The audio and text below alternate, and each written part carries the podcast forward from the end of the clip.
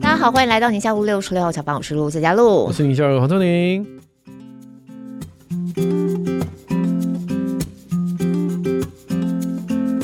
好，今天大家听到这一集一样是在二零二四年的一月，那我们录的时间一样是在二零二三年的十二月，反正就是在这跨年的时间节点。然后我觉得我们今天这个主题也非常适合这个时间节点，因为它就是。在二零二三年红了一整年，然后话题性非常多，然后到二零二四年持续红下去，这样。重点是它是二零二三年《时代》杂志年度风云人物，对对，二零二三年年度封面就是他。嗯，而且你知道，他这个封面还有一些时代性的创纪录的，因为好像像他这样 single，就他一个人，然后又是歌手，嗯，登上封面。上一个是谁？没有人，这期没有人，好像就是他。对不对？前无古人，后无来者。对对对，下一个就是夏嘉璐了。那不可能，我可以自己用 AI 自己画一个，好不好？好，我们今天要来做的是泰勒斯。泰勒斯哇，大家是 Swiftie 吗？哦，他的粉丝叫 Swiftie 哦。我们家有 Blackpink 叫做 Blinks。哦哦。然后泰勒斯的叫做 Swiftie，Swiftie。我们家有一个 Swiftie，我们家有一个。我们今天请老师来跟我们聊聊这个题目。之前有上过我们节目，特别熟悉在娱乐圈，但是从经济学的方式来做分析。冯博翰老师，yeah, 大家好。老师有一个这个 podcast 哦，影视幕后同学会。其实我原来呢对泰勒斯就是开始感兴趣，也是从小孩来的。后来也是听到老师有做一集，就是泰勒斯，但已经有一段时间了哈。几个月前，对对，其实是在他电影上映之前，我就推出了。对，欸、你很厉害，你做了，然后他就登上时代风云人物了耶，托你的福。其实我在学校，然后我那时候。去不同的佛伦社演讲，每个人都问我泰勒斯是谁。嗯，可是，在学校，然后去高中，你题目只要出现泰勒斯，一放他的照片，就全场沸腾。真的，对对对。所以我跟你说，大家如果说你觉得今天听我们为什么要做一个就是歌手，然后我跟他假设你还不熟的话，你一定要听为什么，你知道吗？你听完之后，你回去跟小孩就有话可以聊。真的、欸，我真的，我老婆大概在几个月前，她不知道谁是 Taylor Swift，嗯嗯嗯，因为我女儿很爱嘛，然后她说她是谁？她哪一首歌很红吗？嗯、然后我女儿放给她听，嗯，没听过。但经过 Shake It Off，Shake It Off，他就说哦，好像有，嗯嗯嗯，但是这几个月被我女儿疲劳轰炸之后，她现在也也朗朗上口了。对，我们家的车现在都是大概就是放 Blinks 的歌，或者不然就是 Sweetie 要点歌这样子，我们就是两路数这样子。搞搞得我现在的 Spotify 都不知道我喜欢什么歌了。因为我女儿在车上都用我的账号，我也是。然后她现在都推我什么 Billie Eilish 什么的，就我说这些其实不是我爱的、啊。哎、欸，所以老师，这个真的是你在跟年轻人，或是你在学校跟大家在聊天的时候，很容易引发话题的一个人物哈。对对，不过我自己的话，从他第一张专辑就开始听了，耶、yeah，老粉。一九八九是不是他的第一张专辑？没有，一九八九不是他的第一张，不是他第一张，不是他第一张，他第一张最早是那个 You Belong With Me。哦。超好听的这首歌，嗯，对，一开始是很喜欢他的 MV，因为其实都是微电影，然后很强的故事性，嗯，然后在那首歌里面，他自己同时演一个女主角，然后跟反派，嗯哼，他自己一人分饰两角，他暗恋他的邻居一个男生，然后是应该美式足球队的队员，嗯，然后他们就是隔着窗子，然后拿着这个大张的纸片上面写字，对，然后跟对方沟通，结果那个美式足球的那个同学。那时候是跟另外一个对，就他的歌词里面写的那个场景，对对对对对、嗯。然后其实两个角色都是他演，嗯，然后哦哦哦，很有创意的。哎、欸，所以他对美式足球球员是真的有兴趣，因为他现在的男朋友就是是真的呢。这是预言吗？其实我不知道是真的有兴趣，还是他的人设。因为我觉得贯穿他过去十几年，好像一直都是围绕在。美式足球员的周围，嗯，嗯，嗯，嗯，所以老师是原来欣赏他的歌，然后觉得他的 MV 拍的很好看的角度去。欸、可是他之前不是乡村歌手吗？对，他乡村歌手这点，我觉得他很厉害，因为他是逐渐的开始转型。嗯、他从他第四张、第五张专辑开始陆续开始往流行这里靠，嗯，然后后来又加入了这些嘻哈的元素，然后过去几年又推出比较像是。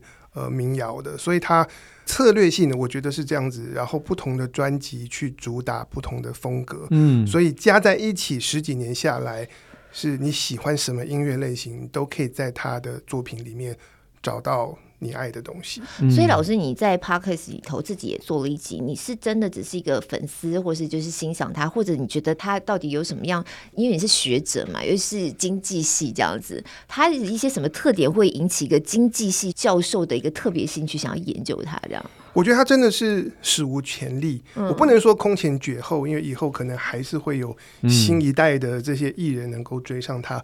别、嗯、的不说，他的 Instagram 的粉丝数，嗯嗯嗯，是。两亿七千万人，嗯，其他你看美国的这些政治人物，或者是大的企业家，或包括马克·祖克伯在他自己的 IG 上面，大概都是一两千万这个 level。然后泰勒斯是将近三亿，嗯，然后他在 Twitter 的追踪者还有一亿人，嗯嗯嗯嗯嗯嗯嗯，这这是不可思议的数量。对对对，他他的。美国人口不是也才 三亿多，而且他跟粉丝互动的方式是很亲近的。对，你每一个人去看他的粉钻，都觉得他是在对你个人讲话，嗯，而不是他对很多人，然后你只是芸芸众生其中之一。嗯，然后另外一个泰勒斯，然后引起我的关注的是他粉丝的消费能力特强。嗯，那我看美国的产业报告，他们的统计啊，就是演唱会卖票。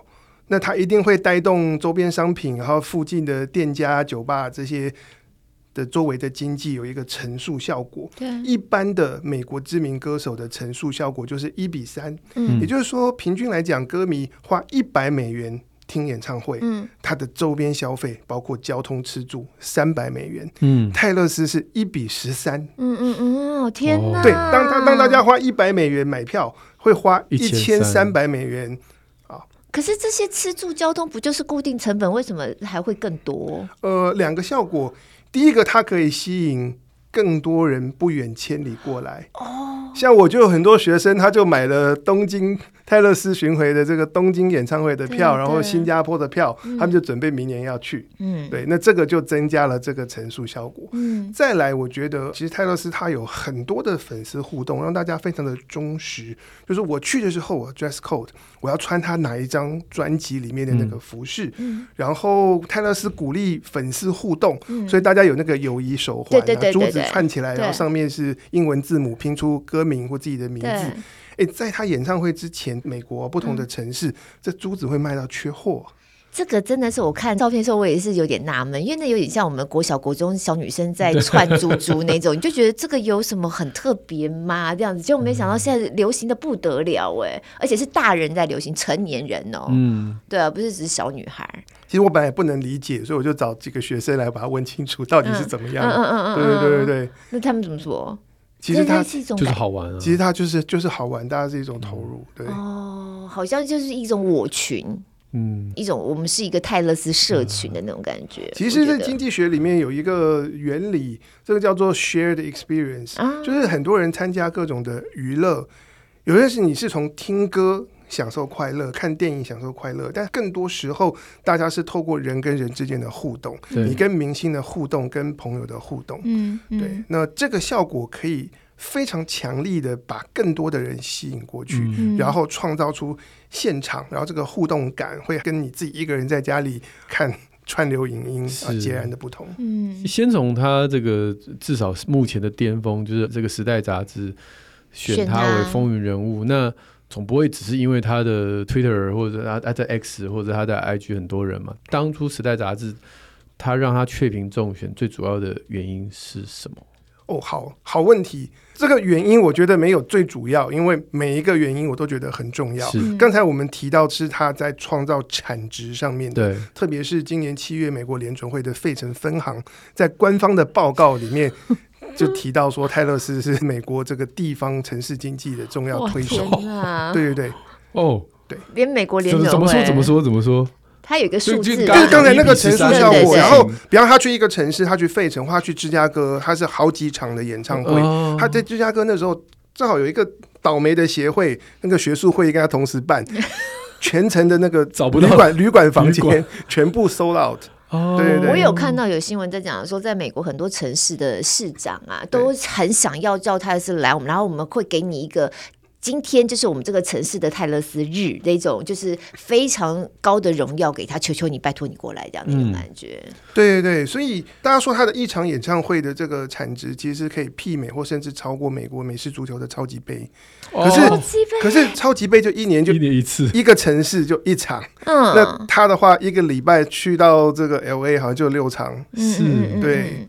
他这个系列总共全球是有一百四十多场，哎，好惊人哦！所以这是第一个部分，这是第一个。对，第二个我觉得非常的重要，因为他是很多重要议题的倡议者。嗯，就是我从他以前这样子一路开始追，他是有他的这个信念跟价值观。嗯，像什么？最有名的一件事情，大概他二零一四年那个时候。Spotify 开始成长，哦，对，然后他们一度要推那个 Freemium，就是说用户可以免费听。对，那那时候他们的做法，为了要维持营收，大概就在那个串流音乐版税支付上面，就比正常的做法在减少。嗯、那时候泰勒斯说，我又把我的歌撤下来，全部撤下来，好感哦。对，然后那个时候正好遇到泰勒斯一九八九的专辑啊要发行，他就完全不上。嗯，对。后来就跟 Spotify，他就基本上下架了，大概两年左右的时间。那 Spotify 妥协啊，他的音乐再重新上去。嗯，然后差不多类似的时间，Apple Music 他也说，就是我们用户来会有一段时间是给免费。他说我免费收听的时间，这段时间呢，那个歌曲点播不付版税。嗯，那泰勒斯就扬言说，你真的这样做，我也比照 Spotify 的做法把下架。嗯，结果隔天 Apple Music。就改了。嗯嗯。可是他们这些这么大的串流平台，有可能是针对泰勒斯，他对其他的创作者可能就是不同条件呢、就是他一个人的作为有办法去撼动整个产业的变化吗？我觉得当他的影响力够，然后当他有这种上亿的粉丝的时候，我们看到他是可以带来一些影响。而且更重要的事情是，这个过程中透过他的倡议，然后带来这个产业或者是歌迷，然后舆论之间的讨论。那总之。关注在创作者，不管是大牌小牌，创作者的权益，我觉得是他长期关心的一个重要议题。嗯嗯嗯，这在他的歌曲里头也会看出一下其他的价值吗？我觉得是会的。嗯，对。那然后再来，他登上《时代》杂志的这个封面，对对对，年度风云人物，他不是第一次。嗯，他的上封面是上一次是二零一七年，那时候是跟着一群人。嗯，那。我记得他英文反正叫做什么“安静的倡议者”之类的。嗯、那那那年就是他有投入在美国的 Me Too 运动。哦，嗯嗯嗯。那再来，我觉得最酷的一件事情呢，是其实歌手你录制专辑，你里面会分成两种权利。简单来讲，第一个是你词曲创作，对这个歌曲的。版权是属于谁的？另外是你的录音版权。那一般来说，这录音版权都是属于这个唱片公司，嗯，然后让他们可以做统合的行销以及授权的利用。因为结果泰勒斯后来发现说，他就是生涯早期的前六张专辑，嗯，那时候他所属的唱片公司后来被。转卖给另外一个，另外一个啊，据说是他的前经纪人，而且是他很讨厌的人，对他讨厌的人，对，对，叫 Scooter Brown，所以他就开始宣称说，我要来抢回我对于我自己作品的所有权。嗯，所以从几年前开始，他就有系统性的把他的前六张专辑开始重录。嗯，那像是今年刚推出的就是一九八九的重录版。嗯嗯嗯，我觉得当然。等一下，我们也可以聊这背后，我有很多的商业操作，我觉得是非常厉害。对，可是在这个商业操作之外，我觉得它呈现的怎么讲，是一种很酷的，是有它的信念跟理念的那个价值观。我觉得这样子的价值观是更加的可以打动，我觉得很多的粉丝。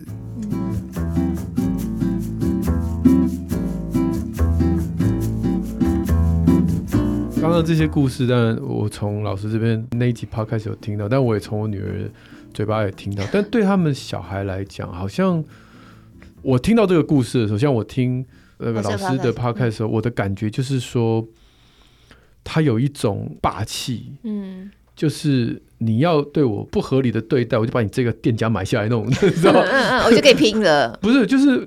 看看谁？对啊，我就是跟你对对对对对啊！来呀！哎，我就把你买下来，明天你叫我老板这样哈。我觉得有一种一种爽感，就是你也知道这个产业里面常常。尤其我们年轻的时候，有很多很有有名的歌手，都是被这些背后的经纪公司、唱片公司逼着去表演，然后当做摇钱树。然后这些故事，大概我们以前那种港星啊，或台湾的歌星，大概有听到。然后泰勒斯给我一种爽感，就是说我已经大到现在是换你来拜托我上你的架，而不是我要拜托你把我的歌上上去。可我我女儿对这些事情，她完全不是这种解读，她只是觉得很兴奋，她觉得那个旧的版本就是你们这个 old generation，我现在要听的是新的。新的版本，嗯、新的封面，嗯、其实听起来我就是觉得差不多了。然后，但是他们就说他他会比较，因为现在在这个 Spotify 上面两个版本他都听得到嘛。哦，然后他就会说，嗯，这个专辑新的版本呢，呃，是哪一首他觉得比较好听？那啊，那个就还差不多，差不多。嗯，但他对于这整个脉络，他并没有。太多这种爱恨情仇的感觉在里面，所以我觉得这也蛮有趣的。所以我很想听老师，你刚刚说这背后，你说产业上面有什么样的不一样的解读？我我觉得这正好连接到我想讲的，因为你的女儿年纪应该还小，对，很小，就国一，对对对，国一，对对对。那我觉得是这样子，很多的流行歌手，他们的粉丝往往是跟他们处在。同一个年龄层，嗯，那泰勒是一九八九年出生，所以他就是千禧世代，嗯，那现在千禧世代的歌迷大概是三十岁上下，三十几，但是透过重录版的推出，嗯，我觉得他可以再重新开拓现在的青少年跟小朋友，嗯，因此呢，很多的这些歌坛的巨星，他们的粉丝就是集中在一个十几年的这个年纪差异里面，但泰勒斯他可以跨了两代。对他跨了两代，又横跨不同的音乐类型，就让他的这个受众的层面更广。他有什么特异功能？就是说，我也很想知道他的养成是怎么养成这个。你刚刚讲说有霸气，那有底气，那也不是突然就有的啊。嗯，那有些人我也是这么养成的，或我也想要做到像这样成长，可是我做不来呀、啊。就是有一些东西是专属于他的，或是他特别之处。是不是也是时代的转变？刚好他有这个，你说以前的啊，我们那个年代啊，Michael Jackson，对啊，或者是马丹娜，嗯，他能这么霸气吗？他能这样子一呼百应，还是因为他在这个时代网络的推送？我自己觉得，我觉得他自己个人的才华。努力，当然，当然，然后跟创新是 exactly, 呃，是最基本，是最重要的。对，但是那个 Elon Musk 他之前在 Twitter 还有写一句，就他爸是银行家。哦，对。然后这一次，我根据美国的一个很昂贵的小道消息媒体叫做 Park。Park News，嗯，然后里面提说，这次他跟 AMC 连锁戏院去谈全美国三千八百家电影院的上架。电影，对对对，是。他爸爸去谈的，然后他爸爸跟 AMC 的老板是常年的好友。哦，所以这背后还是也是有一个富爸爸的一个影响力。对对对，其实这样。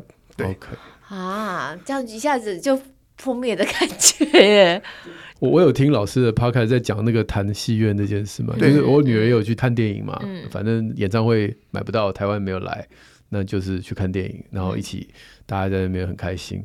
那我就跟他讲说，我听的老师说，当初电影院是没有帮他上的，对，就其他电影院就是讲啊，你这等你演唱会巡回完再来上啊，就因为他这次很特别的一件事情是说，你要这么大规模在这么多戏院上，在美国的话，过去要靠那个五大片场，嗯嗯，就是 Sony，然后派拉蒙啊，华纳兄弟。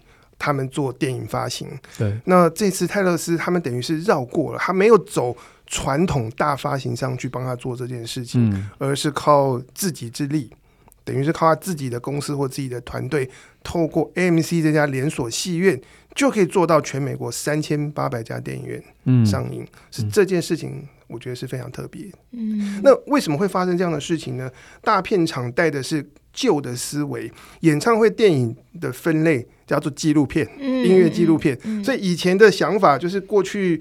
不同的歌手啊，马丹娜啊，什么大家都出过演唱会电影。想法就是说，你演唱巡回都结束了，事过境迁，然后我们再把这个纪录片推出来，让原本热血澎湃的歌迷大家可以再回忆一下。但泰勒斯不一样，他现在就是巡回还在进行。当时他只是结束了美国国内的巡回，然后这个世界巡回之旅才要开始，然后他要同步进行这件事情。我觉得在电影产业里面，或是传统的那些大片厂，对他们来讲是不可思议的事情。对对，所以就这个例子来说，它是翻到了一个新的一页，然后这个新的一页对产业来说是一个什么样的意义？呃，我觉得几件事情。第一个，我觉得当然现在是一个很好的时间点。如果我们看 PwC 的产业报告，疫情结束之后，虽然今年有很多的强片，哦嗯、可是世界各地的观影人数、观影人次仍然是比二零一九年要少的。嗯、意思是说，电影院本来就有空位。嗯，那再来，我觉得他是很聪明的，让演唱会跟电影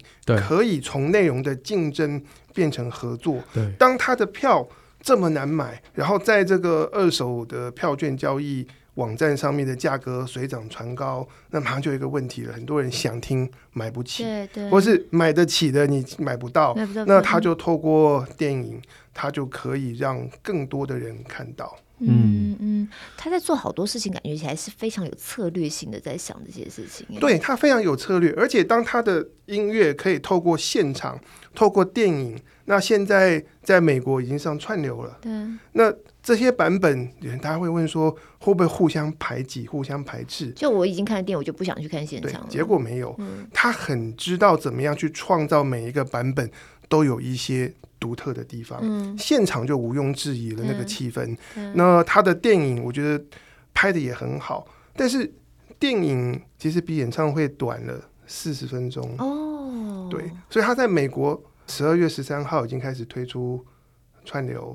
嗯，然后他串流版本比电影版多加四首歌。嗯、那你可以想象啊，他的 Swifties 看过电影之后，一定会为了那四首歌再去看串流，再去看串流。哦，所以大家会两边都看。对，我一直在想这种传播的效应，因为以前呢、啊，我们去看演唱会，不是手机都不能拍，不能偷拍偷录嘛，要不然你就是侵权什么之类的。可是像上一次我跟我们家小孩去看 Blackpink 的时候，我发现他其实最好你们大家都拍，其实他也没有差，因为你拍你在你的 Facebook 上或 Instagram 上面你 PO 出去之后，反而是会勾起人家更想要来看。嗯，所以是不是有一种效果？就是他透过这种彼此的纵效，就是很多思维跟我们传统的想法都已经不一样了。对对，他让不同的媒介是彼此加成的，嗯、而不是彼此替代。你可以想象很多传统很早期的这种演唱会，就是歌星在前面唱歌那样子的话，只要有一个很好的录音或一个盗版出来，我们就是看这个影片就好了。可是它现场就是在于那个体验、那个氛围跟那个大量的互动。嗯、那包括前面提到说，他这几年在把早期专辑出重录版嘛。它重录版除了音乐编曲跟诠释有所不同之外，它还会加入当年录制的时候被删掉的歌。哦，所以又有一些新的东西进来。对对对，他们如果一张专辑有十首歌、十二首歌，其实会做更多，然后再做挑选。对对。所以现在的重录版呢，歌曲就更多。当年没有获选的，现在出来了。然后泰勒斯说：“这个是我自己喜欢的。”嗯。所以他就可以创造说，有一些千禧世代的歌迷，十年前就买了专辑。嗯但是现在新版还要再买，嗯，因为他们是不一样的，嗯嗯。他是这种时势造英雄嘛？因为又刚好碰到疫情结束之后的这个时间点。你看他在二零二三年呐、啊，又重新录制了这么多。我有看一个报道，就在讲说，这世界上从来没有一个人像泰勒斯一样，就是一口气有这么多张专辑，然后都排在六十 Spotify 的前三名，都是他的，没有人这样。那是因为谁有办法一年就出这么多张专辑啊？可是他把自己 过去的重新再录一遍而已啊，产量就可以在一年这么多。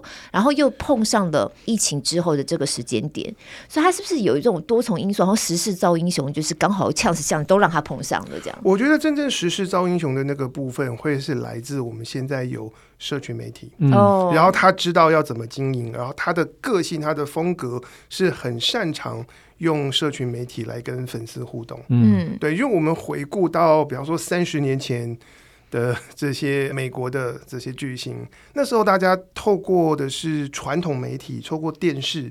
然后是跟粉丝是有距离的，然后我们是那种远远的看他，或者是他在旁边追星这样子。嗯、但现在他是走很亲近，然后这个社交媒体让他可以零距离，他并不需要透过任何其他媒体人的中介，就可以跟全世界，然后三亿多的粉丝。然后来对话，嗯，然后像我自己的话，我有追啊，可是我没有去点下去变成粉丝，可是我还在看，嗯、所以他实际上能够直接对话的人绝对是三亿人以上。嗯嗯，在现在网络社群时代跟过去传统时代在经营打造一个巨星的路径完全不一样。然后以前都是要打造他一个神秘感，然后现在就是都要亲切感。现在要亲切，哦、要真实，要真实，真实。嗯，所以这样子网络时代的巨星，他会聚集到人气更多，它会比以前的那种巨星还要更红吗？或是它的造星的那个路径会让大家觉得说？在未来，就是会更频繁的看到像这样巨星等级的不断的一直在出现吗？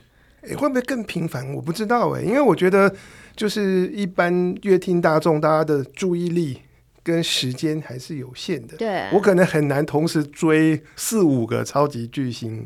对对，所以会不会更多？我不知道。但是对于里面的佼佼者，嗯，他们能够触及的对象，嗯，然后能够带来的强度跟广度，能量，对，是会是以前没有办法比拟的。我觉得就是这个时代，你没有办法再自己定人设，嗯、你是什么人就是就是什么人，你不可能装成一副什么样的人，然后持续红一辈子。因为以前都是被打造出来，如果你是你是个玉女明星这样子，他可能私底下就是抽烟，蹲在路边抽烟，但是但在荧幕上面他就是要。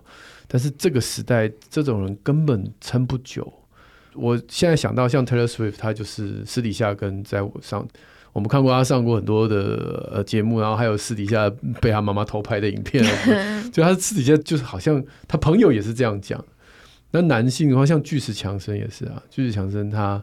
他的和蔼和善，其实听说他私底下就是跟那荧幕上是一样的。嗯嗯。那这个时代那么多支摄影机在拍你，又不是只有你的，旁边人偷拍的，路边的人给你随便截图的一堆啊。你如果私底下跟你的荧幕上的形象差。很多，或者是有一些很假惺惺的状态，你很容易就会受到，嗯，怎么讲？就是那些铁粉会掉，就翻车，人设翻车。我记得我，当然这个新闻不是我女儿告诉我，但是我之前也有看到，她最近就是在讲说，她不是跟那个 Kanye West 是不是两个人？对对对对，就是有一些很不愉快的过去嘛。嗯嗯，这个是细节，大家可以自己上网查了。但反正后来 Kanye West 的女朋友是不是？卡戴珊家的 boss，金卡戴珊，他就他就他就是跟他跟 Kanye West 两个人就是一起暗指这个 Taylor Swift，她是一个蛇蝎，蛇蝎女人这样子，就是用 snake 这个词。那有趣的就是 Taylor Swift 的下一张专辑。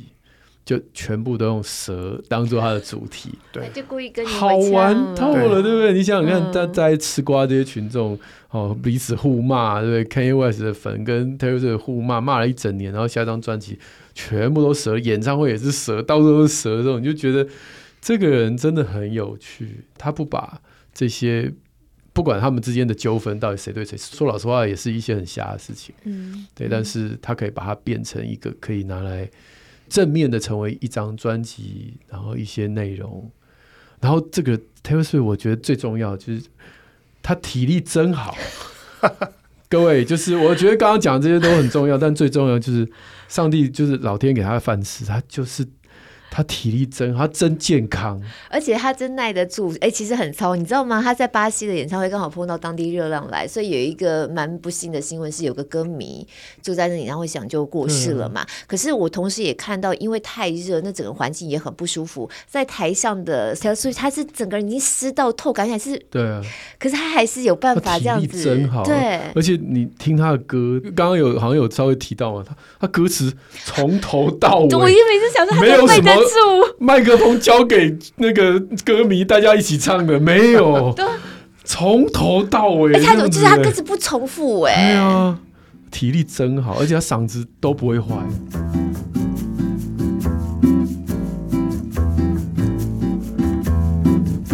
所以他也有一些文学的底蕴，真的是在他的作品都看得出来耶。我觉得他是非常有才华的。嗯，对，我有看那个哈佛大学英国文学系的老师，然后研究泰勒斯的歌词，就讲到说他的歌词其实都是在讲故事。对对，然后像是诉说他的心情。那我先讲技术面的好了，他歌词字都很多，对，他是美国歌手数一数二多的，而且句子不规律，并不是像说民谣一样的说每一句都是几个字，都不规律。你只要把这样的东西写成曲子，需要非常好的节奏感。嗯。嗯，我觉得大概是这样子的天赋哦。我觉得他很多的商业策略啊，什么这些都是别人可以模仿的。对对。可是他有这样的天赋跟努力在这边，是其他人学也学不来。对对对。他这样子的社会影响力，其实，在政治层面上，是不是也有曾经发挥过一些什么？我的感觉，这政治看。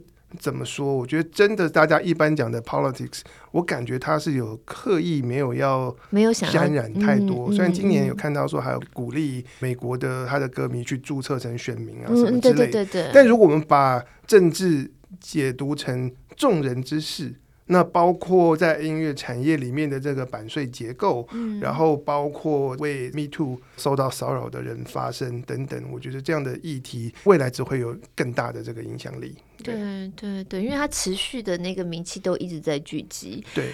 不过我一直在想说，你刚才在讲几亿人、几亿人这样关注，又在社群这样几乎都是这么亲切的，然后时时刻刻都要给人家看的这个这种时代。现代的巨星，这个时代巨星感觉心理压力超大的耶，超大，对，对，没有办法想象那是什么感觉，对对对，对啊，他是不是只是走在他自己的家乡，人家认得他，他是现在在全世界，然后一举一动，而且在网络上面的每一句话，你看。很多人都是栽在他的社群媒体的发言啊，对对。那其实每一次你以前的讲话，可能私底下讲话就算了，就算了。嗯，私底下也有人偷录，公开也有人录，然后你连在网络上刚刚说跟粉丝有这种好像是很亲近的互动，那超危险的啊，因为那一个不小心就踩到人家，对啊，而且玻璃心，你就他有请粉丝去他家，哎，对对，开趴的，对对，所以他会。他会让他的粉丝觉得说，我们有一些机会，可以有一些 privilege，嗯，然后是真的是可以跟他可以有那是因为近距离的周边有买到多少钱，这样才可以去哦。哎，那时候 我不知道他那时候的那个方案的细节，嗯、对，好好奇哦。所以他的那个心智的力量是，而且尤其你看，我们讲刚刚 Kanye West 的事情好了，嗯嗯，我不知道大家记不记得。他是上去领奖的时候，那个 Kanye West 不知道哪根筋不对，冲上台上去说，他觉得这个奖应该是颁给 Beyonce，然后下台。对，神经病，这这是。而且那时候泰勒斯应该还很小吧？那他还在台上啊，没有那一年他还是还没有满二十。他是人生非常高兴的，终于得到了一个肯定。然后有一个人冲上台，然后说：“哎、欸，我觉得这个奖不应该颁给你，应该颁给什么人？”嗯嗯嗯。然后他可以吞下这一口气，然后把它转化。当然他是酸酸的啦，他当然是不开心。可是他可以把它转化成其他这种不一样的形式，然后成为他创作内容的一部分，嗯，而不是就是从此之后就是整天怨天尤人啊。然后我我觉得这有点，我其实还蛮好奇他整个养成的过程，这方面的讯息好像透露就比较少。养成。真的就不知道，就看他以前就是搬家转学，然后到 Tennessee 到这个乡村音乐之都，然后开始发展。不过我突然想到说，这种西方的娱乐世界所养成的这样的巨星，跟我们现在在讲，如果是东方就韩团那些好像那个路数也完全不一样哎、欸。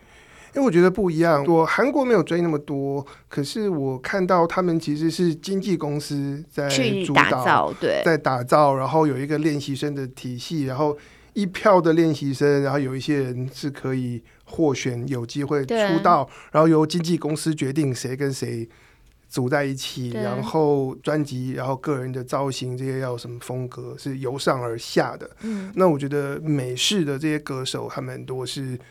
由下而上，然后是展现的是这个歌手他自己的特质，嗯嗯嗯，跟想法，嗯，所以东方的这种做法有可能会打造出像西方这样子等级的国际级的这种程度的巨星吗？如果是从推理的层面来讲，我觉得东方这种方式，现在经纪公司跟艺人的合约没有办法这么持久吧？哦，像像泰勒斯，他现在出道已经多少十七年嘛？嗯，那他之后还可以再有下一个十七年，然后继续下去，都是延续他自己。但我不认为任何韩国的韩团的这些明星，在他红了以后，他续约还要再接受。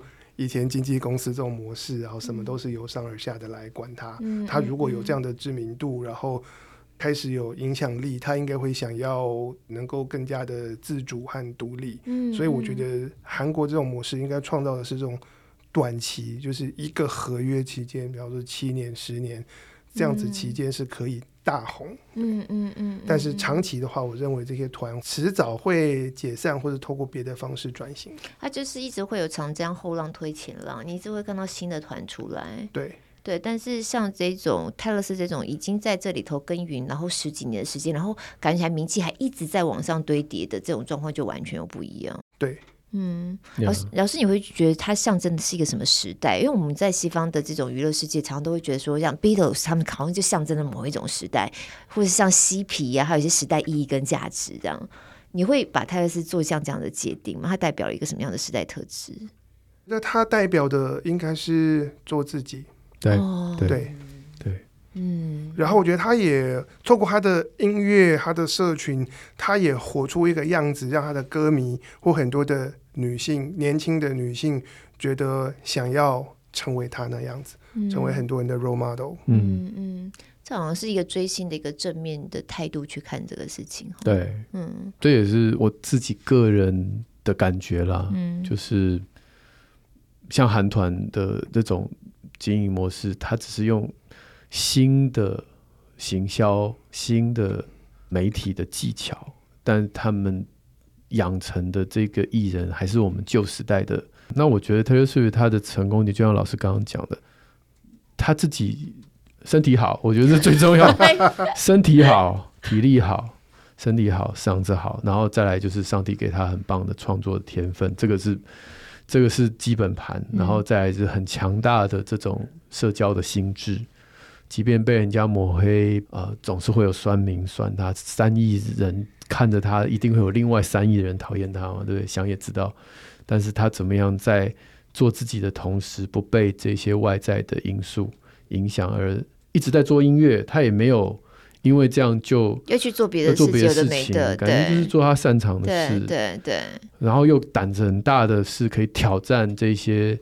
串流平台挑战挑战，刚刚讲这个五大的电影的公司，挑战过去大家没办法想象的行销的模式，他去大胆的去做反转，去改变。我觉得这几个数值可能暂时啊。短暂还没有人可以复制。对对对，你刚刚让我想到最近有一个数字出来，就是 Bloomberg，就是彭博，好像有做一个统计，他现在的身价呢已经是 billionaire，就是十亿美金以上的身价。然后以艺人来说呢，像他这样子规格的，之前有蕾哈娜也有赚到这么多钱，嗯、然后还有 Beyonce 他们有赚到这么多钱。嗯、可是他唯一不同的是什么？你知道吗？他是唯一一个单纯只靠音乐。嗯，没有靠做什么其他投资生意什么，他单纯只靠音乐积累到这样的身价的。Yeah, yeah. 对，就是你刚才讲的那些东西，对啊，而且还这么年轻，而且还那么年轻，三十三，今年三十四了，应该这么说哦，所以未来还是可期。然后我觉得给大家一种，你看《时代》杂志怎么说他，好像在一种非常黑暗的时代，你看着他就可以成为。有有带来光源呢，我看，有点 有点救世主。这这是有对，我就想说，嗯哦，有到这种程度 这样子。对，对，但在未来这时代，感觉还真的是必须扣住做自己的这个核心哎。对。哦，你要透露出一个什么样的价值？嗯。然后你要告诉这个世界一些什么东西不是经过包装的？对。就是你自己真的有想法的。对对。对。而且，对对不起，又要啰嗦一句，而且不是为了。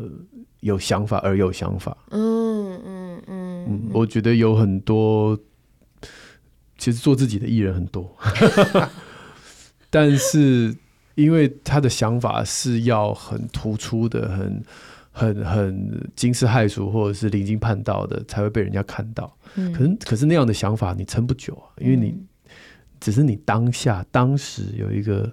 很不一样的一个思维，可是你年龄会长大，嗯，长大以后你可能就要推翻了你以前那时候不成熟的想法的时候，你的歌迷就就走了。对，像 Taylor Swift 他我不记得他有什么惊世骇俗的想法，对不对？他就是很很生活化，可以这样讲。其实我们刚才讲到的都是惊世骇俗，对对，他是只是商业上面，对对商商业上，但他本质的个人的价值观上面好像。个个人价值观，我觉得我觉得不会。对啊，对，就是很 很邻家女孩那种感觉。其实其实我觉得就是因为这样的不会，才会让更多的歌迷觉得，我可以过他那样的生活。对对对，好像都没有变的样子。对，十七年前的他好像没有什么改变，那感觉就是同一个人。对对，如果是马黛娜那样的形象，我可能就想说，那我会不会 想要？我会不会想要变成那样？虽然我觉得他很酷或者什么之类的。对对对对，这个真的又是另外一种想象哎哦。然后我好希望看到他之后还是维持像这样的状态，对，就是做自己的状态，但不是好像很刻意的。对对。好哦，老师，针对这个泰勒斯，最近我们除了电影院已经台湾好像已经下了，但是 Netflix 上面还是有另外一个巡回演唱会，是举世盛名的演上一版的啦，是上一版上上一版的演唱会。对，举世盛名就是 Reputation 嘛，就是那个蛇的蛇的那个，对对对对哦，就是那个，就是就是那个演唱会，对。对啊，好可惜，他还没有像马斯克有一本那么厚的专辑，我就可以来看。别人帮他写吧，他每天光写歌就来了，就没空了。对，当然别人帮他写，不过他侧边的记录现在还是很多啦，所以还是很期待他还有什么样更精彩的演出。嗯、那老师，如果最近有没有什么特别想要推荐给我们的延伸的阅读，或者是延伸的阅读要跟什么有关呢？嗯，其实也不一定。或者老师最近有在读什么吗？哦，最近除了盒子之外，哦，除了盒子，其实 因为老师来说说他在写了一个 paper 跟盒子有关，这样哦，跟对对对对，跟那个盒子军备竞赛。其实我呃，而且我想推荐一个系列的小说啊，然后它叫《剑魂如初》，其实我有参与这本小说的策划跟海外的版权推广，然后我们之前全系列卖到韩国跟越南。那《剑魂如初》呃是作家怀关的小说，它故事背景呢是。上古的一群青铜器，然后他们化形成人，然后不老不死，活在二十一世纪的现代社会当中。那这群青铜器他们做什么呢？他们有自己的医院，医院对，嗯。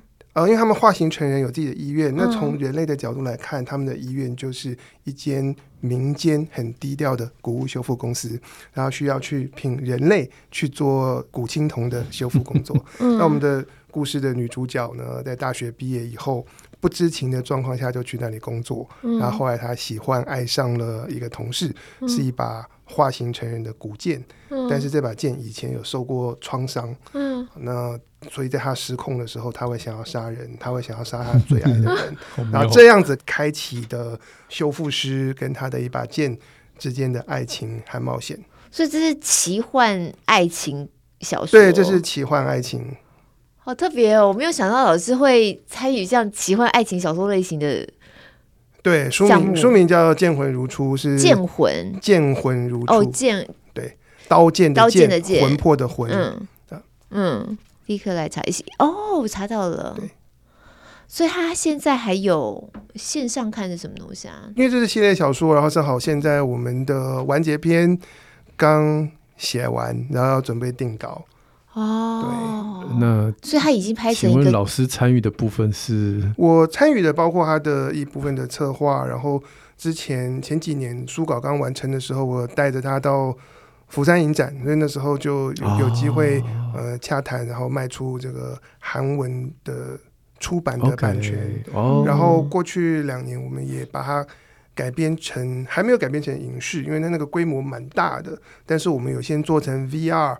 跟 AR 剧场，嗯，然后在那个 VR 的作品里呢，你戴上头盔，你就变成是女主角，嗯，变成是古物修复师，然后你可以在一个空间修复室里面走来走去，嗯，然后挑选你要修哪一把剑，然后经过了除锈、磨剑、上油的步骤完成之后，它就会化形成小说里的角色，然后是由演员演出，然后真人在面前跟你互动，嗯，然后跟你说话。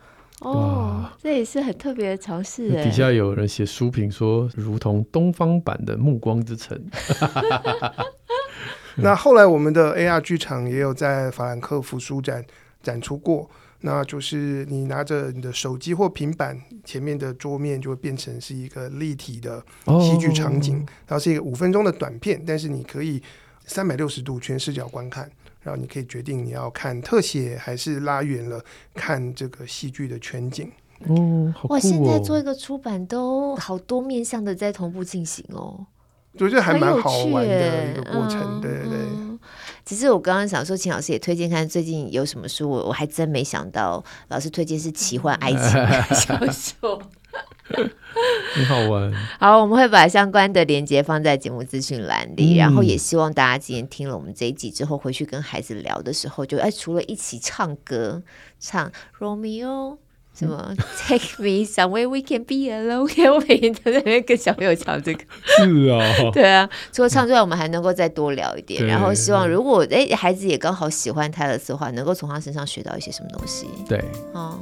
好，我们今天真的非常谢谢老师跟我们一起聊泰勒斯，谢谢冯潘老师，也谢谢大家今天收听。那一样有什么样的出版品是请天下出版的话呢？会在我们的宁夏路好书专卖店的链接会附给大家。然后呃，相关的链接其实包含抖内链接，我们都一起整理在节目资讯栏里了。嗯，使用 Apple Podcast 或 Spotify 听的朋友们，五星要赞一下哦。许愿池也开放当中，礼拜六空中再会，谢谢，拜拜，拜拜。